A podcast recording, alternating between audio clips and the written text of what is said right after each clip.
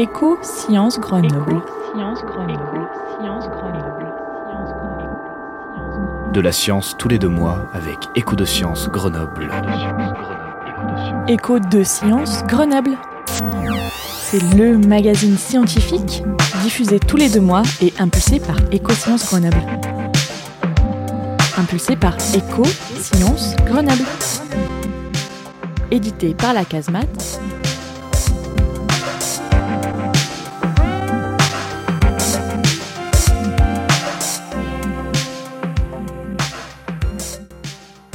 Bonjour à toutes et à tous et merci de nous rejoindre dans ce troisième volet d'Écho de Science Grenoble, l'émission qui met de la science dans vos oreilles. Je vous le rappelle, c'est un podcast édité par la Casemate, le centre de science de Grenoble. Ce troisième épisode a une saveur un peu particulière dans ce contexte de pandémie. Et le thème était tout choisi. Je vais, en compagnie de mes invités, vous parler de santé et d'intelligence artificielle. Dans l'entretien aujourd'hui, nous interrogerons Éric Gossier, directeur de l'Institut multidisciplinaire d'intelligence artificielle. Il en existe actuellement quatre en France. Dans Les Audacieuses, nous partons à la rencontre de Noza Boumeja, une des femmes qui compte dans le domaine de l'intelligence artificielle, notamment quand on parle d'éthique. Dans Les Prouvettes, je pars à la rencontre de Cédric Loradou, chargé de recherche à INRIA, qui a pris part au développement de l'application Stop Covid. Je parlerai avec lui de la notion de pseudonyme qui sert à assurer la protection des données des utilisateurs. Enfin, dans la rubrique Ça va arriver près de chez vous, c'est Laura Schinker que je reçois. Elle anime un atelier d'écriture créative en lien avec l'intelligence artificielle le 21 juin prochain à la médiathèque Paul Éluard Fontaine. Mais tout de suite, et pour l'entrée en matière sur ces questions d'intelligence artificielle et de santé, je vous propose de commencer par le son du labo, qui mixe l'histoire de l'IA par la voix d'Éric Gossier et ambiance sonore robotique. Je vous souhaite une bonne écoute. Le son du labo. C'est l'expérimentation du mois.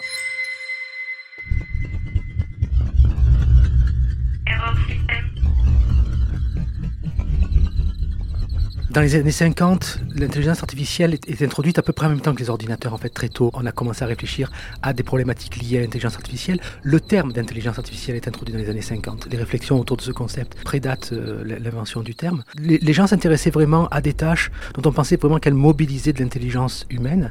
Et l'idée, c'était de pouvoir faire réaliser ces tâches par des machines de façon aussi à mieux comprendre comment fonctionnait le cerveau humain. Puis si la modélisation est correcte, la, machine réussit correctement la tâche, bien on se dit qu'on a peut-être bien compris comment fonctionnait le cerveau humain. Et mon réseau de neurones Tu l'aimes, mon réseau de neurones?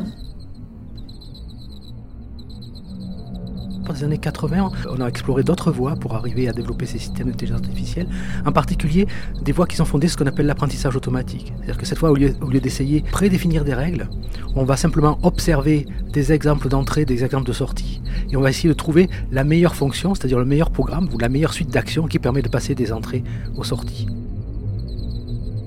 Et puis ensuite, avec la possibilité de pouvoir traiter beaucoup de données, c'est-à-dire d'une part euh, l'accès à beaucoup de données, des ordinateurs suffisamment puissants pour, euh, pour, pour travailler sur ces données-là. Mais on a vu apparaître ce qu'on appelle l'apprentissage profond et les vraiment grandes avancées en termes de performance, les grandes améliorations sur les systèmes d'intelligence artificielle, reconnaissance de la parole, reconnaissance d'image, etc. Et ça, mhm. c'est ça c'est euh, depuis 2010 en gros qu'on voit cela.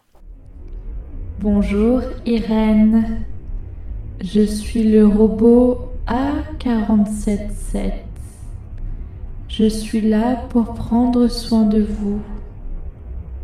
Bonjour Irène. De quoi avez-vous besoin aujourd'hui?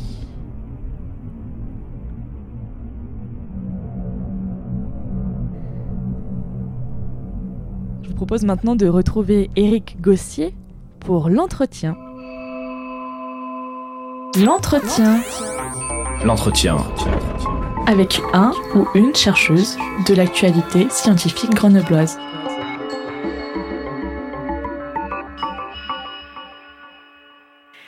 Éric Gossier, bonjour Bonjour. Et merci beaucoup d'avoir accepté cette invitation à échanger dans Écho de Sciences Grenoble.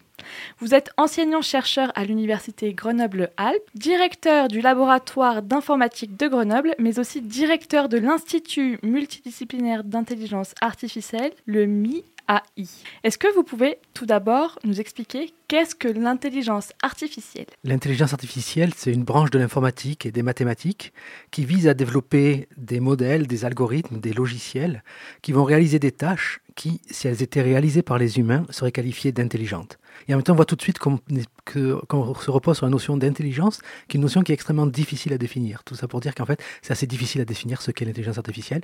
Mais c'est une branche de l'informatique, des mathématiques. Euh, c'est un ensemble d'outils mis à la disposition des humains pour réaliser certaines tâches. Et est-ce que vous pouvez nous donner un exemple d'application concrète dans la vie de tous les jours d'intelligence artificielle? Dans la vie de tous les jours, vous avez euh, des voitures qui sont équipées de, de systèmes qui permettent d'anticiper un certain nombre d'actions. Donc ça, ça, fait partie de l'intelligence artificielle. Vous avez euh, des systèmes, euh, lorsque vous utilisez vos courriers électroniques, vous avez des systèmes qui vont être capables de dire ce courrier électronique n'est pas approprié, donc ils vont le placer automatiquement dans une boîte indésirable. Puis il y en a bien d'autres en santé aussi. Beaucoup de beaucoup d'analyses d'images médicales sont faites, euh, sont réalisées en partie par des, logiciels d'intelligence artificielle. Le 29 mars 2018, à la suite d'une journée de débat AI for Humanity, Emmanuel Macron a dévoilé un programme national pour l'IA comportant trois axes stratégiques, les talents, la diffusion et l'éthique. Pouvez-vous revenir plus en détail sur ce plan dont émane l'Institut que vous dirigez. Ce plan donc qui court euh, jusqu'en 2022, doté d'un budget d'un milliard cinq d'euros et dont 45% sera consacré au volet de la recherche. Donc ce plan fait suite à des initiatives un peu similaires dans d'autres pays, en particulier aux États-Unis et, en Chine, ces deux pays ayant énormément investi en intelligence artificielle, et, sur le fait que pour beaucoup d'analystes, l'intelligence artificielle allait devenir un peu un, des marchés économiques importants et pouvait procurer un avantage euh, économique certain aux États, voire un avantage politique, puisqu'il y a des applications dans d'autres domaines, euh, dans des domaines de la défense par exemple. Donc ce plan s'inscrivait un peu dans, la suite de ce qui se passait ailleurs, avec la volonté de pouvoir doter la France de ressources et d'avancer le développement en France de recherche fondamentale et appliquée autour de l'intelligence artificielle. Évidemment, quand on veut, quand on veut, on parle de recherche fondamentale et appliquée parce qu'il n'y a pas simplement les universités, mais aussi tout ce qui peut se faire au niveau des, entreprises et puis des, euh, des applications qui peuvent être développées sur cette base-là. Et la volonté du gouvernement était clairement de développer à la fois les aspects fondamentaux puis ces aspects applicatifs en lien avec les entreprises. Quelles sont les recherches en cours dans votre institut à l'heure actuelle, à l'heure où on se parle, en, juillet 2020 Oui. Nous nous sommes organisés autour de deux grands thèmes qui sont d'une part l'IA du futur, d'autre part l'IA pour l'humain et l'environnement. Et on va avoir dans l'IA du futur, on, a des, des, recherches qui touchent autour de l'apprentissage automatique et du raisonnement automatique, autour de la perception et de l'interaction. Donc là, c'est de, tout ce qui touche à, la vision par ordinateur, le traitement automatique des langues, de la parole, la robotique, euh, tous ces éléments-là. Et des recherches qui sont un peu spécifiques à notre institut grenoblois qui portent sur les architectures matérielles et embarquées pour l'IA. C'est-à-dire que l'intelligence artificielle, c'est euh, souvent vu, on, la voit souvent comme un, logiciel, un outil qui va être utilisé dans telle ou telle application pour réaliser telle ou telle tâche. Mais on a besoin de, machines, d'ordinateurs euh, pour faire tourner ces, ces outils-là. Et euh, il y a une recherche assez vive, assez importante, dynamique sur ces aspects matériels parce qu'il est important de pouvoir déployer ces outils sur des, euh, sur des architectures qui, soient, qui sont peu performantes en termes de CPU, en termes de consommation, d'énergie, etc. Donc si vous nous donnez un exemple concret de ça Un, exemple concret, c'est de pouvoir dire, ben, j'ai une petite caméra qui, se, qui, est dans ce bureau, par exemple, mais, euh, et on veut analyser les gens qui rentrent dans ce bureau. Mais, ben, on va essayer de faire cette analyse-là de, de, façon locale. Donc avec très peu de ressources informatiques, très peu de ressources énergétiques, et on ne va pas envoyer toutes les données par le réseau, puis faire un calcul sur, euh, sur euh, un, gros ordinateur centralisé, etc. on va essayer de le faire localement, par exemple. Et donc là, on a besoin de revenir sur, le, sur les architectures qui sont utilisées et de travailler ce, directement au niveau euh, matériel. Les préoccupations de votre institut, elles sont multiples et on parle beaucoup d'éthique autour des questions des, des IA. Pour vous, Éric Gossier, quelles sont les préoccupations dont il faut se et quelles sont les précautions à prendre autour de cette thématique? Donc le, point éthique est effectivement un point très important qui est aussi abordé dans notre institut. Il touche à deux aspects. Un premier aspect qui est euh, un point éthique sur, ce que vous mentionniez, c'est-à-dire les utilisations potentiellement nuisibles de l'intelligence artificielle. Et donc, toutes les actions qui vont dans le sens d'une régulation sur les données, la protection des données, l'anonymisation, etc., vont essayer de préserver et puis euh, établissent un cadre, un premier cadre éthique, un premier cadre de régulation autour de ces outils-là. Et, et, et, ça sont des actions auxquelles nous participons avec la volonté de pouvoir donner des éléments de réflexion, proposer des cadres éthiques aux décideurs, les, sont les décideurs politiques qui, in fine, pendant la décision d'imposer tel ou tel cadre euh, éthique, bien sûr, et juridique associé. On a parlé des données, mais on a parlé aussi d'utilisation qui pourrait être détournée euh, à, à, des fins criminelles, bien sûr, de ces, de ces outils-là, et, et c'est plus largement vrai pour, pour le numérique. Et on a aussi d'autres impacts, euh, alors je ne sais pas si on pourrait les qualifier d'éthiques, mais en tout cas des impacts économiques qui sont liés au fait que, effectivement, ces technologies créent de nouveaux marchés, créent de nouveaux métiers, mais conduisent aussi à l'évolution de certains métiers et certainement à la disparition de certains métiers. Ce qui est plus délicat, c'est de, de, de, prévoir l'impact de ce genre de choses sur la société. L'impact économique et social et Exactement. de pouvoir l'accompagner finalement. Qu'est-ce qu'on fait euh, ben... De ces métiers en devenir, voire en disparition, pouvoir les accompagner, euh, anticiper cela au, au, au mieux, bien sûr. Pour préparer cette interview, je vous ai demandé de m'envoyer deux articles en lien avec vos recherches. Vous avez choisi un article sur les clusters et un article sur le problème de prédiction des liens essentiels pour comprendre automatiquement la structure grande base de connaissances. Qu'est-ce que c'est euh, Alors on commence par le cluster. Donc un, un, des problèmes qui se pose lorsqu'on fait de l'exploration de données, c'est d'essayer de trouver, de, trouver euh, lorsqu'on a une masse de données de, à analyser, un des premiers problèmes qui se pose, c'est essayer d'organiser un petit peu, de structurer cette masse-là. Et pour ça, on va essayer de construire des classes d'objets. Euh, nos données sont, sont, sont, des objets, de trouver des classes d'objets homogènes qui se ressemblent. Donc mettre en, ensemble, dans une même classe, ce qu'on appelle un cluster, les objets qui sont proches les uns des autres.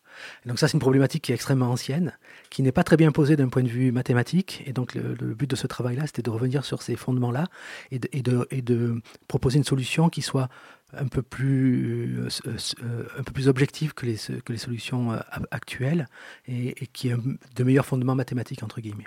Donc, quelles sont les conclusions de vos recherches?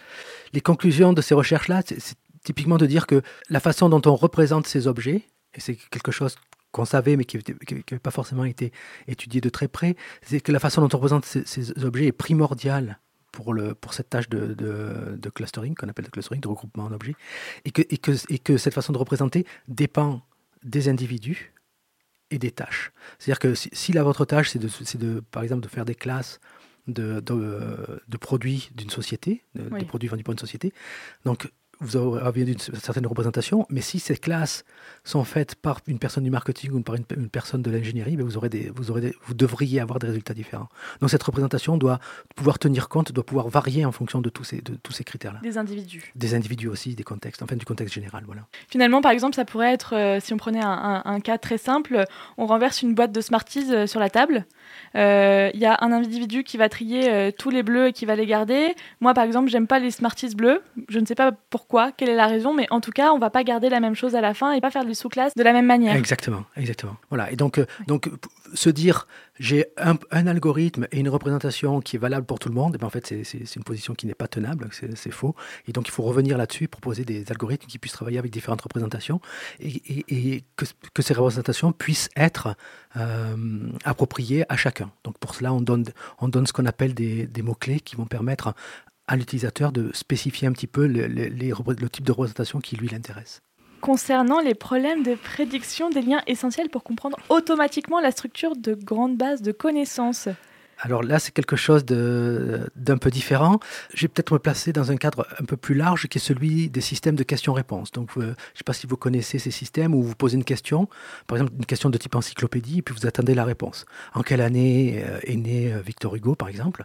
Vous cherchez la réponse. Pour résoudre ces problèmes-là automatiquement, il faut connaître des grandes bases de connaissances qui soit structuré sous forme de triplé, c'est-à-dire par exemple, en l'occurrence dans ce cas-là, ça serait un nom de personne, Victor Hugo, un prédicat qui est naissance, et puis une date qui est l'année de naissance. Donc on essaie de, on essaie de construire automatiquement ce genre de base de données, parce que la, construction ma manuelle est extrêmement euh, lourde, en particulier euh, dans tous les domaines de spécialité. Donc on essaie de construire automatiquement ce genre de base de données, parce qu'après ça permet de faire du raisonnement, d'interroger, d'avoir des interrogations très, très, très fines. Et on se rend compte qu'en fait, la construction de ces, bases de données-là est toujours incomplète. Donc, on a par exemple, on a, on a Victor Hugo naissance, mais on n'a pas forcément l'année de, de, naissance. Et donc, le but du jeu de ces travaux, c'est d'essayer de pouvoir compléter automatiquement ces bases de données-là. C'est-à-dire, on observe un certain nombre de choses, et à partir de ces observations, est-ce qu'on peut euh, arriver à compléter ces bases de données? Et donc, c'était tout le travail qui a été fait.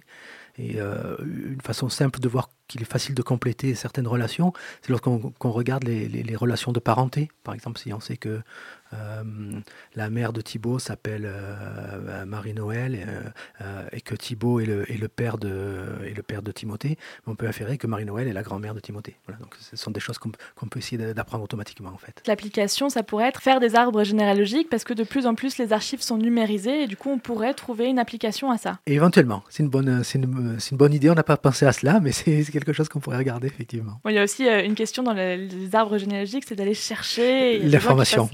beaucoup de temps aux archives pour ça. Tout à fait. Vous m'avez aussi envoyé un troisième article sur euh, des dispositifs médicaux, puisque le cadre de ce troisième épisode d'Écho de Sciences Grenoble, c'est intelligence artificielle et santé. Oui. Vous m'avez donc euh, envoyé un travail qui a été rédigé euh, par euh, une de vos équipes de, chercheurs sur les dispositifs médicaux implantables qui ont pour critère d'être symbiotiques, donc d'avoir une relation de dépendance au corps humain. Oui, donc effectivement, l'aspect euh, IA pour la santé est un aspect extrêmement fort qu'on retrouve dans tous les. Vous avez mentionné tout à l'heure les quatre instituts euh, créés par le gouvernement français en intelligence artificielle. Les quatre ont des aspects liés à la santé en fait. Donc, euh, et, la santé est un domaine qui a, qui a été très demandeuse d'avancées technologiques en, informatique, en mathématiques, etc. Donc c'est un point qui est extrêmement qui est très développé. Et c'est développé à, plusieurs titres.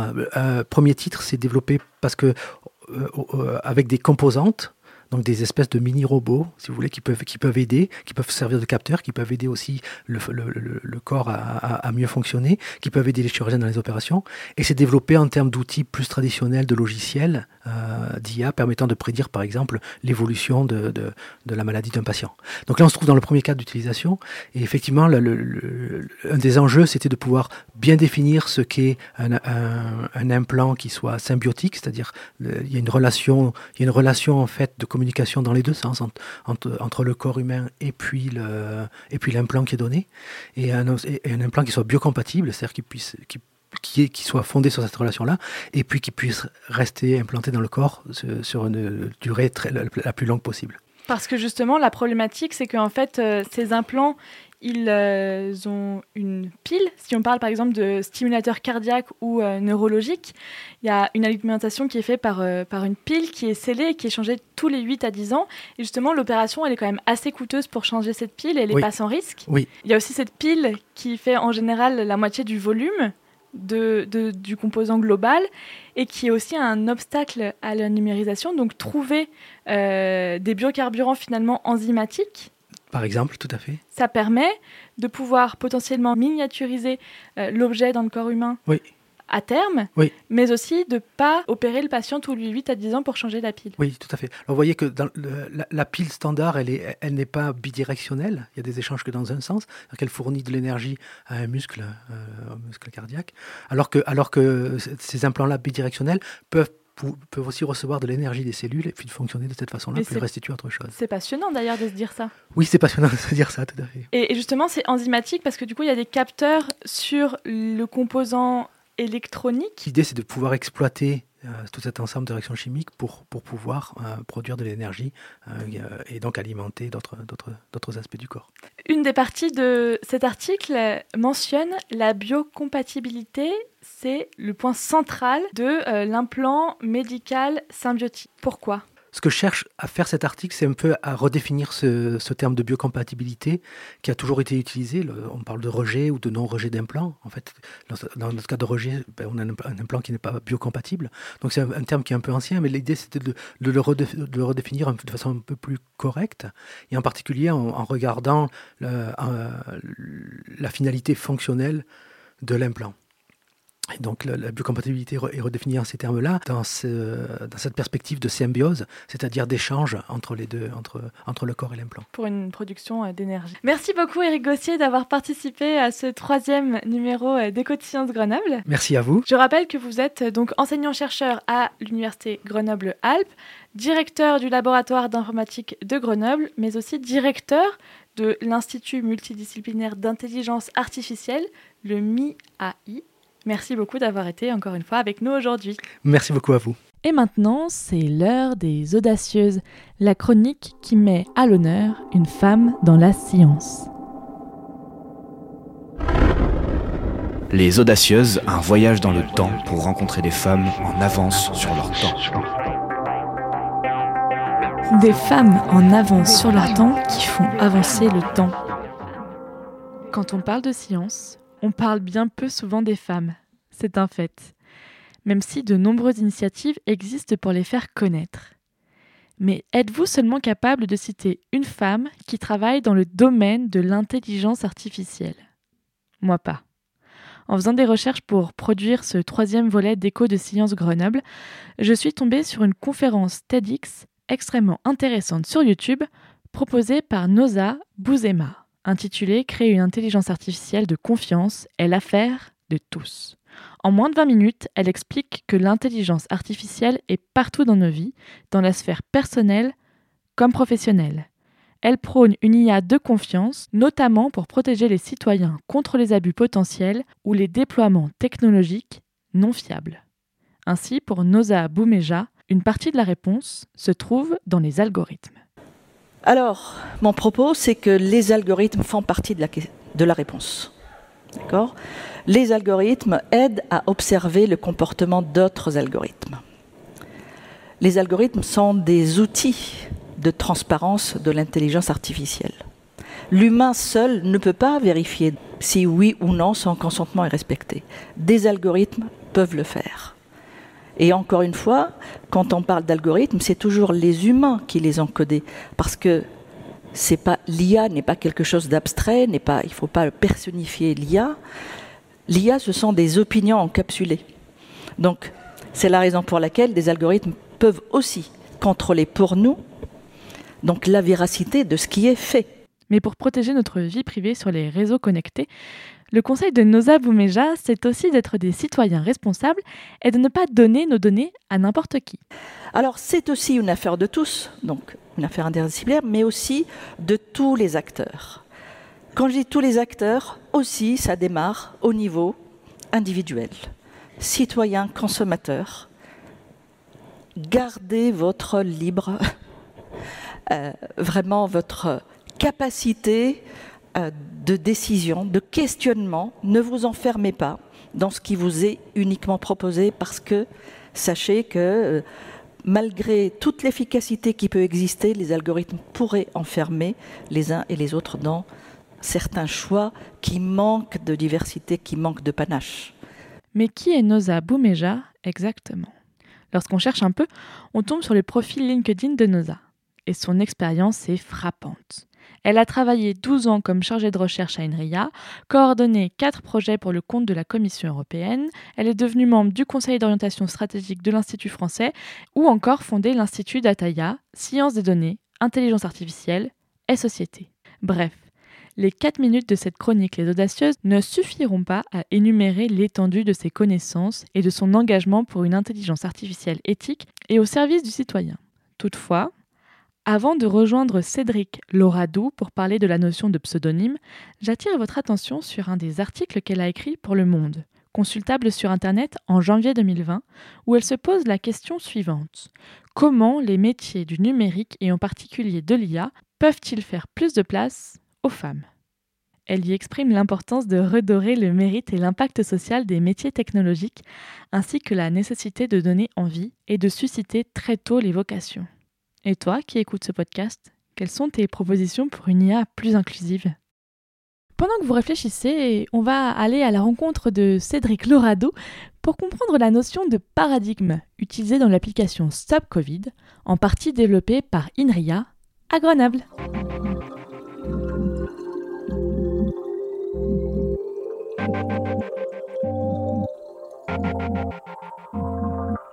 sous la cuvette.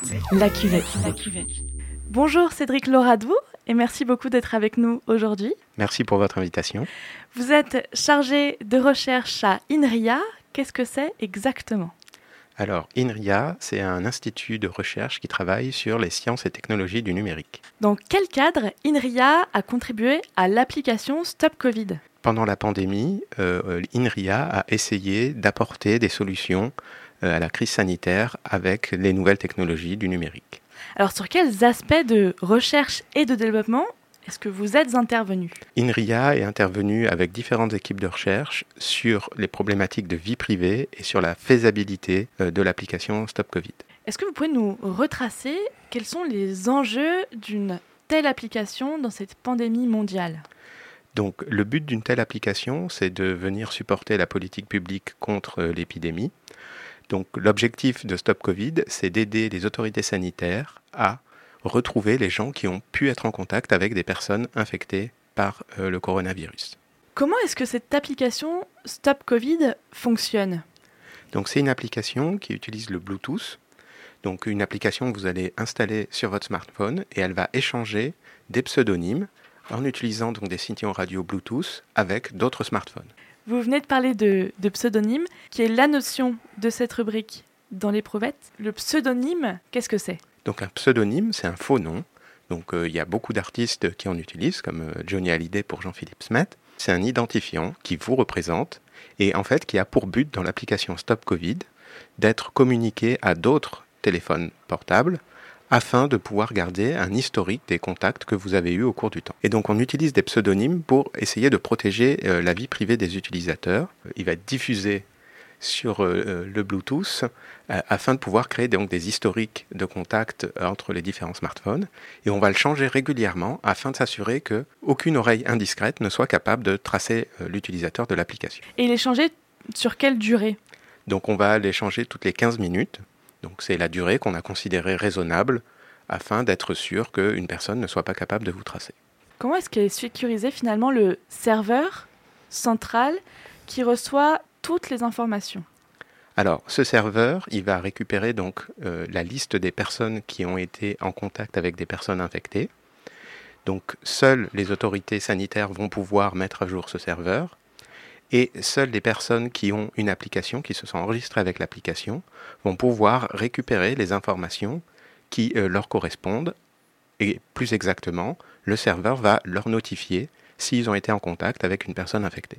Merci beaucoup euh, Cédric Loradou d'avoir été avec nous aujourd'hui dans euh, Les Ben, je vous remercie encore pour l'invitation. Est-ce que vous connaissez l'écriture créative?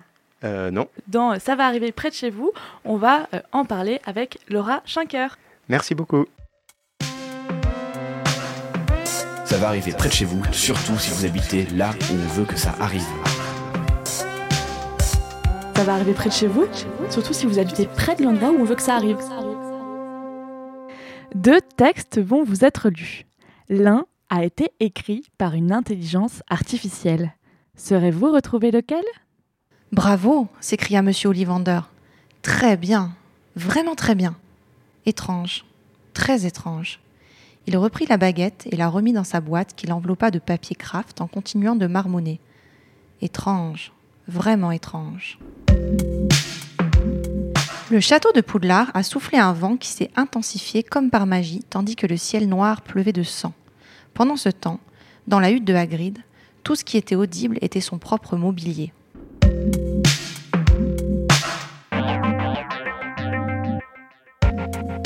Bonjour Laura Schinker, vous êtes animatrice d'atelier d'écriture. Est-ce que vous pouvez nous parler de ces deux textes? Oui, Émilie. En fait, il y a un des textes donc qui est extrait d'Harry Potter à l'école des sorciers, donc le tome 1 d'Harry Potter, et le deuxième qui est extrait d'un volume qui s'appelle Harry Potter et le portrait de Cendre, qui a été entièrement composé par une intelligence artificielle. Ça veut dire que les intelligences artificielles donc peuvent écrire des textes qui se tiennent alors, ils restituent des textes parce qu'ils euh, ils peuvent apprendre dans leur base de données des œuvres entières d'auteurs et ensuite euh, composer des textes dans le style des auteurs. Et figurez-vous qu'ils se sont bien améliorés. Vous allez justement animer un atelier d'écriture le 21 juillet à partir de 9h, donc à destination d'adolescents à partir de 10 ans à la médiathèque Paul Éluard à Fontaine. C'est un atelier gratuit. Quelle est la genèse de ce projet?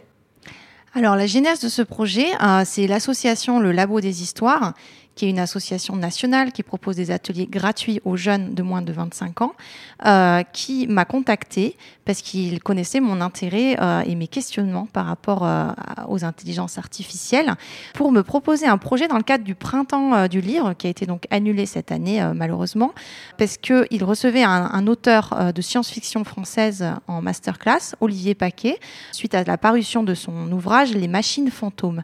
Et donc c'est dans ce cadre-là que j'ai conçu en fait l'atelier avec l'aide du Labo des Histoires et que je vais le proposer donc pour euh, la première fois euh, à la médiathèque de Fontaine. Donc ce que j'entends de vos questionnements, c'est comment se construit finalement l'écrit, mais aussi qu'est-ce qu'être auteur face aux intelligences artificielles? Tout à fait. Et puis aussi, euh, quelque chose qui m'interroge, parce que j'ai la chance de travailler beaucoup avec les jeunes, c'est euh, quelle est leur perception des intelligences artificielles. Parce qu'en fait, pour eux, euh, une intelligence artificielle, c'est Siri ou Alexia, ou éventuellement un robot humanoïde, mais ça s'arrête là. Et donc, ça m'intéresse de d'ouvrir leur imaginaire et euh, de, leur euh, demander donc le temps d'un atelier de prendre la peau en fait euh, d'une intelligence artificielle et suite à voilà un ensemble de contraintes d'écriture de les emmener à, restituer un texte à composer et partager un texte à la manière en fait d'une intelligence artificielle. Comment est-ce que va se structurer votre atelier d'écriture créative dans ce cadre-là? Alors, un atelier du Labo des Histoires dure deux heures. Euh, donc bien sûr, d'abord, on va accueillir donc euh, les, participants et commencer par un petit questionnement sur leur perception en fait. Qu'est-ce que c'est qu'une IA Pouvoir en discuter ensemble.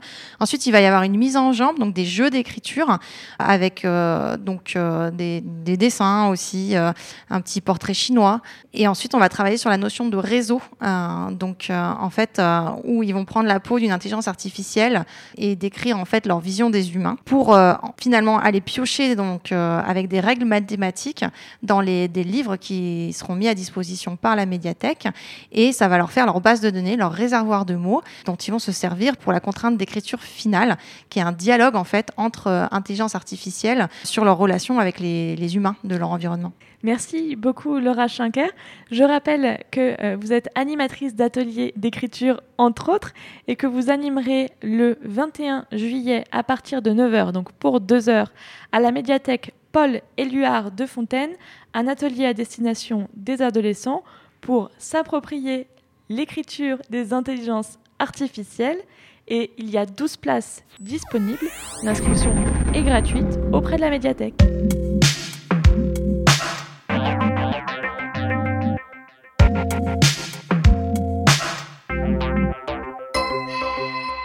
Et voilà, Éco de Science Grenoble, épisode 3, Santé et intelligence artificielle, c'est déjà terminé pour aujourd'hui.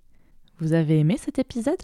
Le plus simple, c'est de nous le dire en nous octroyant 5 étoiles et un mot d'amour sur Apple Podcast. Vous pouvez aussi réagir sur les réseaux sociaux avec le hashtag EcoSigre. Toute l'équipe de la Casemate vous souhaite un excellent été et à très vite dans Écho de Science Grenoble.